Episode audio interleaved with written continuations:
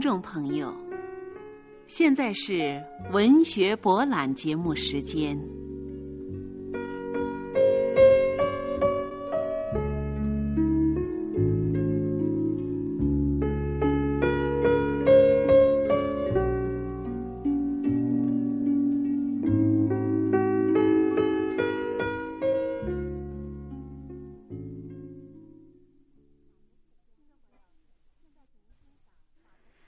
朋友，现在请您欣赏法国作家莫泊桑的短篇小说《西蒙的爸爸》，朗诵燕姬轩。正午的钟声报过了，学校的门开了，于是那些孩子们争先恐后的挤出来，但是他们并不像往日一样立刻散开回家去吃午饭。却只是走几步便都停住，大家堆了一大堆，并且开始低声的议论什么。那是因为白大姐的儿子西蒙这一天早上第一次到学校里来上课。所有那些学生早就在个人的家里听见有人议论过白大姐，并且在公共地点虽然有人好好的招待她。但是那些有了孩子的夫人在女伴中间对待他，总带着一种略带轻蔑的怜惜的样子。这种样子不等孩子们知其所以然，就钻到了他们的心上。至于西蒙，孩子们本不认识他，因为他从来没有来过，也没有和他们在本村的街上或者河边玩耍过，所以他们也谈不上爱他。他们这次在学校里怀着某种掺杂着重大惊讶的喜悦，模仿着某些互相传播着一个十四五岁的大孩子所说的话。那大孩子那样灵巧的挤弄着眼睛，仿佛很知道其中的底细似的。他说道：“嘿，你们知道吗？呃西蒙，哎，西蒙他没爸爸。白大姐那个儿子。”也在学校的门边出现了。他的年纪大约七八岁，面色略带苍白，身上很清洁，带着羞怯而几乎不大灵活的神气。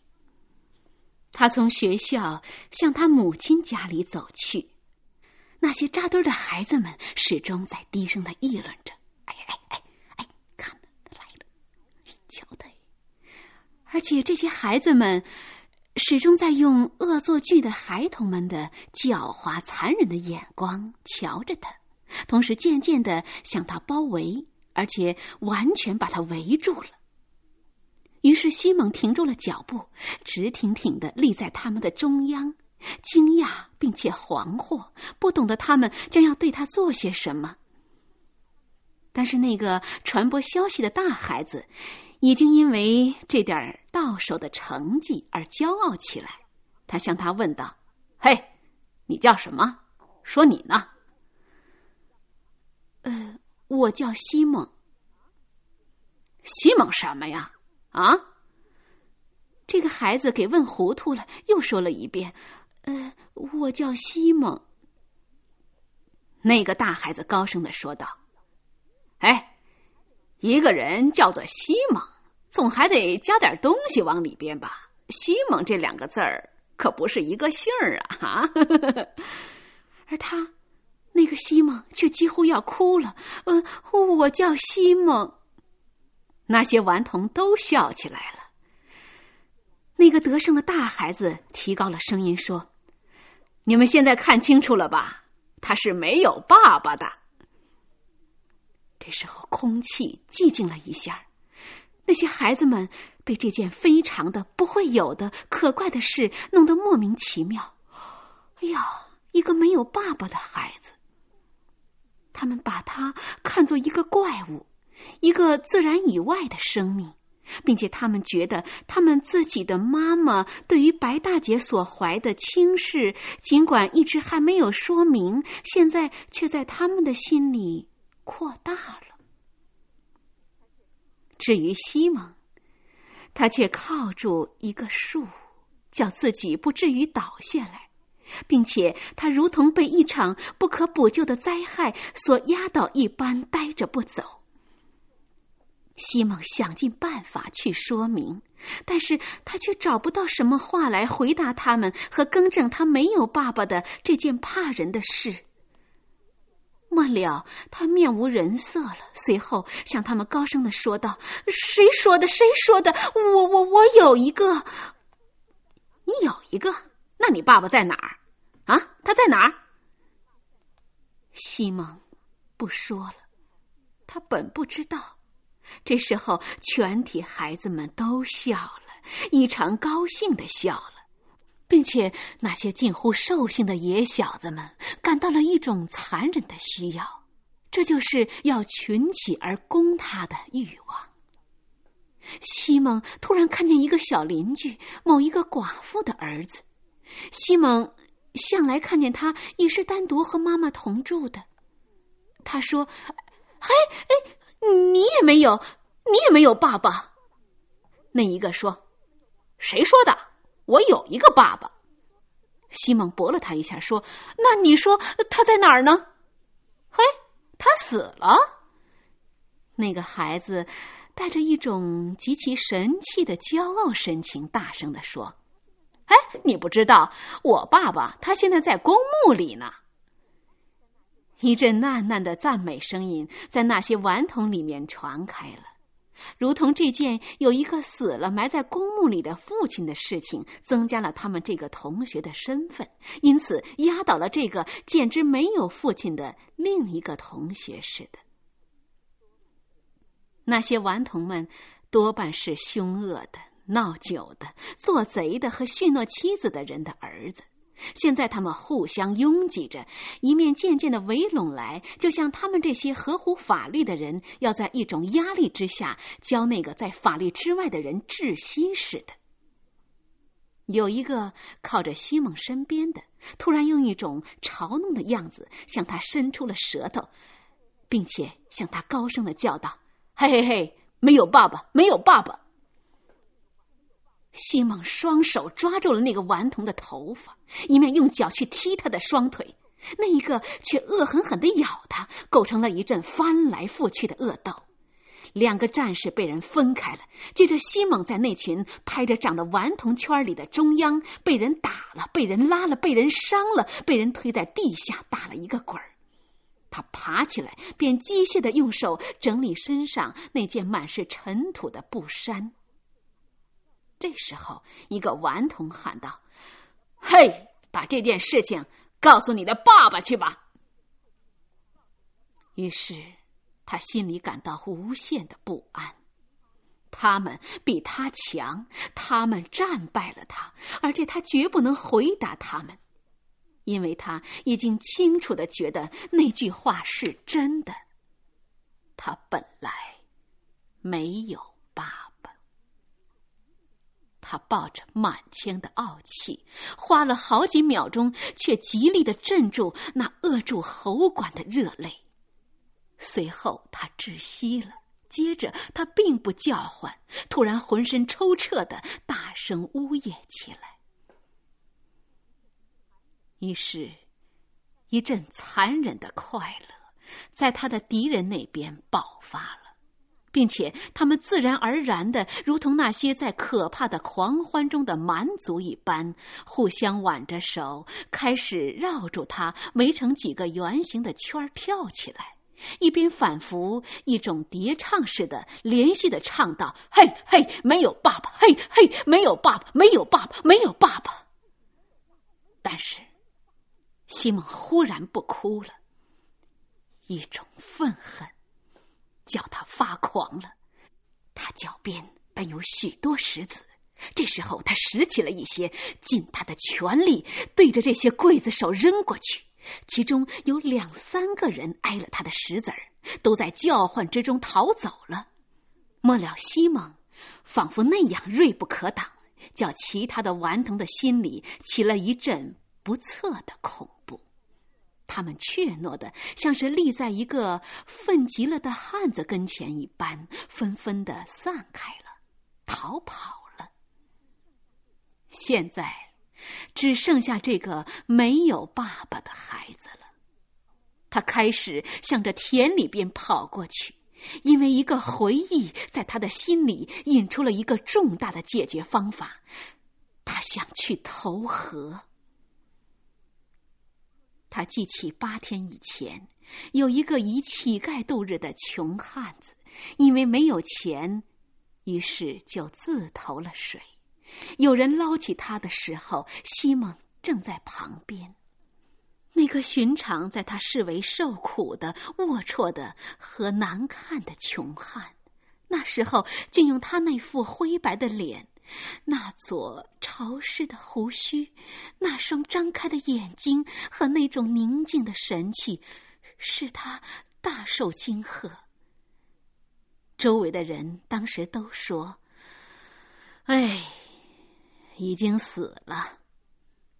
另外有一个人接着说：“哎，他现在也许很舒服了。”所以西蒙现在也想起了投水，因为他之没有父亲，和那穷汉之没有钱，那正是一样的事情。他走到了水边，瞧着那水哗哗的流着。一个游鱼在那浅流里迅速的往来嬉戏，并且不时轻轻的窜出来，去索取那些在水面中飞回的小虫子。为了看鱼，西蒙停止了哭泣，因为这些鱼的动作叫他发生了兴趣。但是，那个我要投水。我要投水，因为我真的没有爸爸的念头。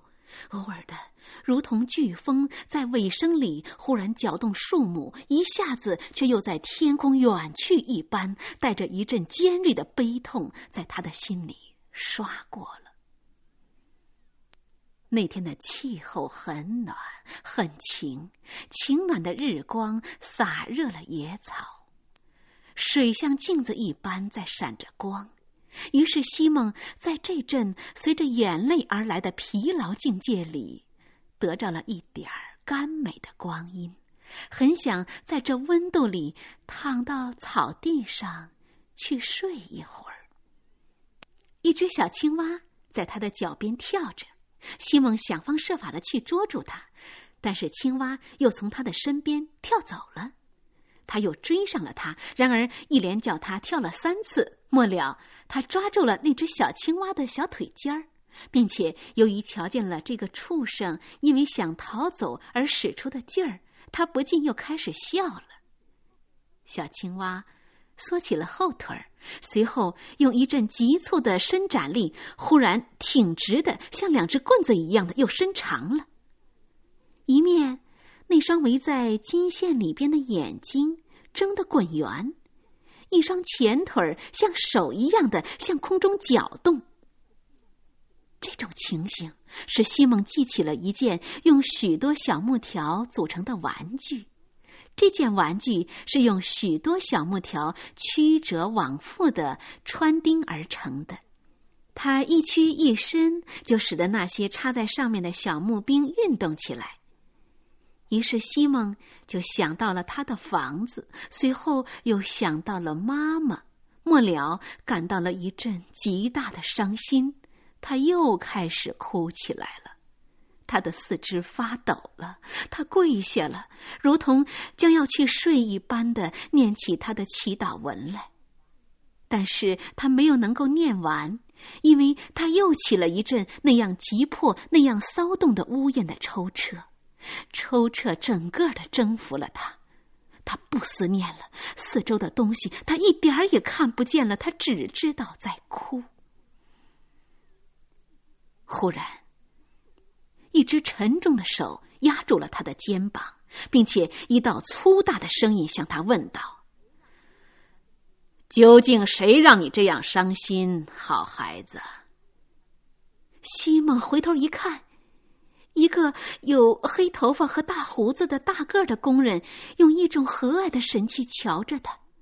西蒙用含着眼泪的眼睛看着他，并且对他说：“哦，他、他们、他们打打了我，因为我因为我我没有爸爸，我没有爸爸。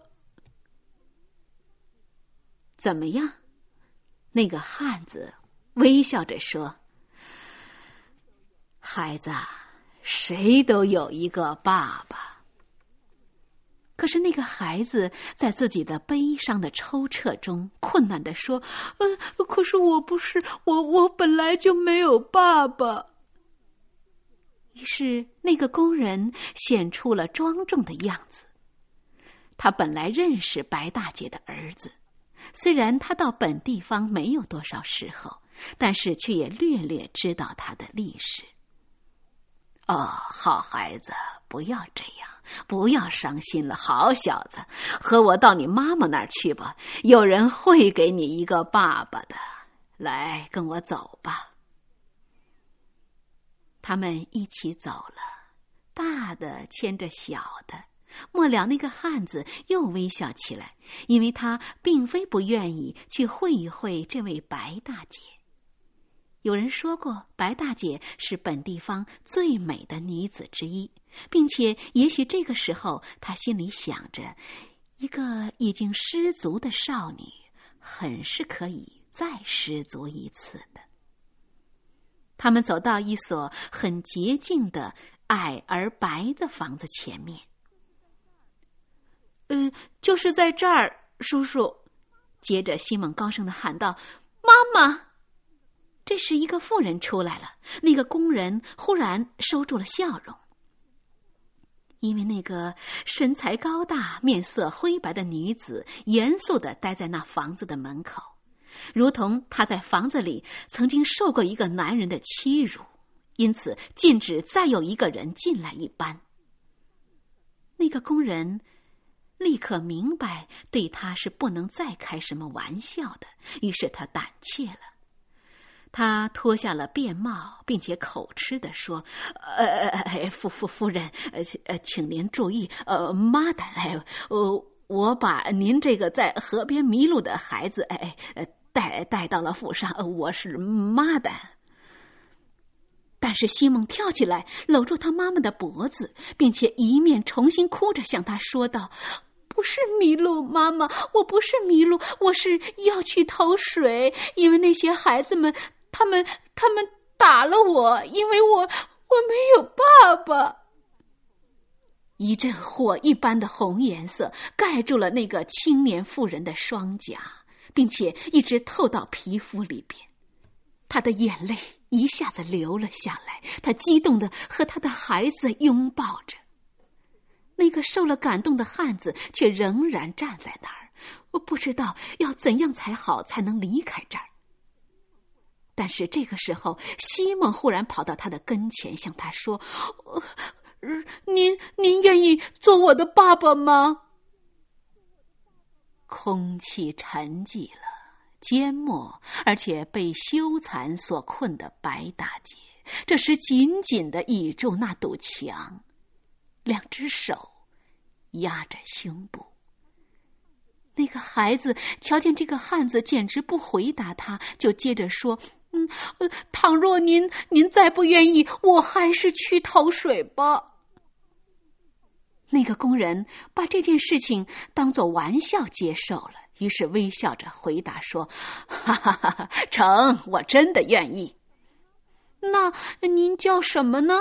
您告诉我，他们将来要是知道你叫什么的时候，我我我才好回答他们，就说你是我的爸爸。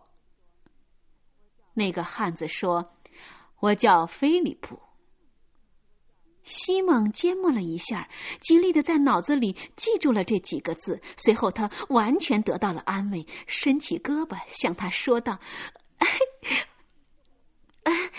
好，呃，菲利普，菲利普，你是我的爸爸。那个工人从地上把他举起来，匆匆的在他两边的脸上吻了两下，接着便迈开大步的溜走了。西蒙第二天上学的时候，一阵恶意的笑声又接待了他，并且在放学的时候，那些顽童又想来戏弄他。西蒙如同对他们扔了一块石子似的，劈声说道：“他叫菲利普，是我的爸爸。”快活的声音从四面八方飞了过来。嘿嘿，菲利普是谁呀？菲利普是什么呀？那是什么东西啊？菲利普，菲利普，菲利普是什么呀？哎，你是在哪儿抓来的？你是在哪儿弄到的？菲利普，你快说呀，快说呀！西蒙什么也没有回答。后来，他用眼光去挑逗他们。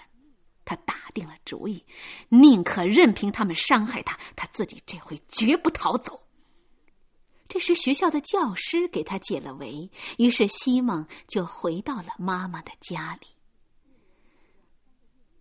一连在两三个月里，那个身材高大的工人菲利普时常从白大姐住宅附近经过，并且还可以透过窗子看见白大姐在那里缝纫。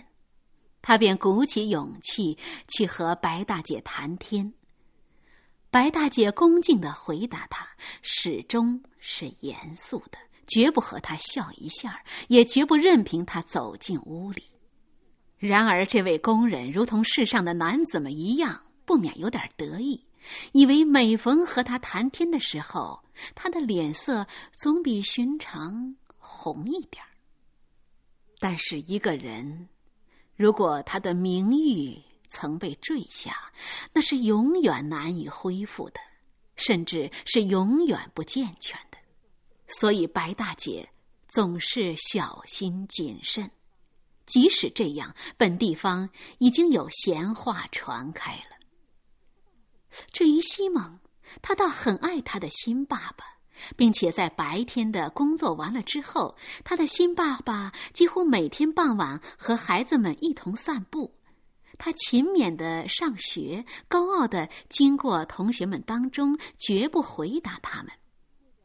然而有一天，那个带头攻击他的大孩子向他说道：“嘿，你说谎吧！你根本没有一个叫做菲利普的爸爸。”西蒙惊讶的说。为什么？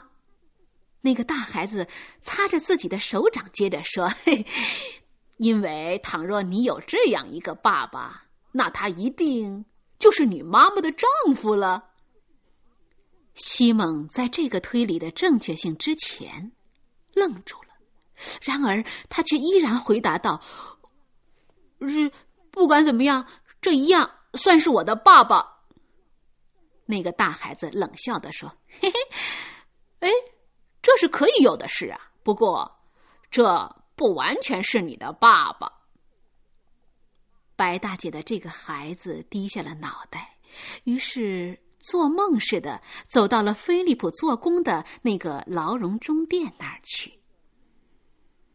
这座中殿如同藏匿在许多树的下面似的。店里光线很弱，仅仅一座大炼炉的红焰发出了强大的反光，照着五个赤着胳膊的铁匠在震耳的击响中间向针上打铁。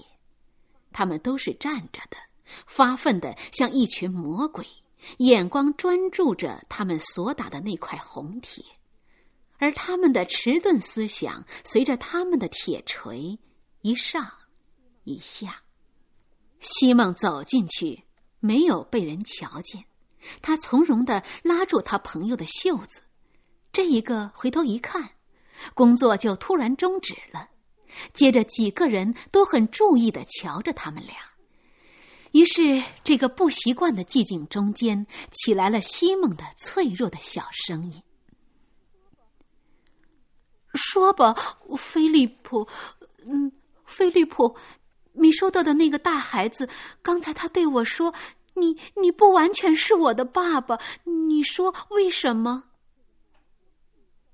这个孩子用他全部的天真回答道：“嗯，是不是因为你你不是我妈的丈夫？”谁也没有笑一下。菲利普那双粗大的手撑住了那柄支在针上的铁锤的把子，站着，额头靠在手背上。他梦想着，那四个伙计瞧着他出神，那个站在这几个大汉中间的幼小的西蒙正纳闷的等候着。忽然，这几个铁匠之中的一个符合了全体的意思，向菲利普说道：“哎，依我看，这个白大姐仍旧是一个柔和而正经的姑娘，并且有勇气。虽然她遇见过不幸的事，但是她没有堕落。将来我看是可以做一个正经人的好妻子的。对对对，这是实在话，实在话。这个姑娘虽说失了足。”难道是他的过错吗？别人以前是答应娶她的，并且那种在今日很被人尊敬，而以前也做过同样事情的女人，我看呐，也不止只有一个。对对对，这话有理，在理在理，是实在话。于是菲利普匆匆的俯下身去，对西蒙说：“去，告诉你的妈妈，就说我今晚要去和她谈天。”随后，他便抓住那个孩子的肩头，把他送到了外面。晚上，他到白大姐家里叩门的时候，已经看见满天全是星星。他穿的是那件过节的布衫，一件新疆的衬衣，并且剃好了自己的胡子。那个少妇走出来，在门前用一种尴尬的神气说：“啊，在在夜晚。”到这儿来是不好的，菲利普先生。菲利普想回答他，但是因为自己口吃，于是只是惭愧的在他跟前站着。这时候，白大姐接着说：“啊，您应该非常明白，不应当有人再来议论我的。”这样一来，菲利普倒突然说话了：“哎，这这这这有什么要紧的？倘若您肯做我的妻子，不就成了？”没有一点声音回答他，但是他相信，在那卧房的黑暗里传出了一种声音。他知道那是一个人躺在床上时候发出的声音，于是他很快的进去了。这时候，西蒙已经睡在了床上，却辨明了一个亲吻的声音和几个由他母亲嘴里很低的说出来的声音。随后。他忽然觉得自己被他那个朋友抱了起来，啊！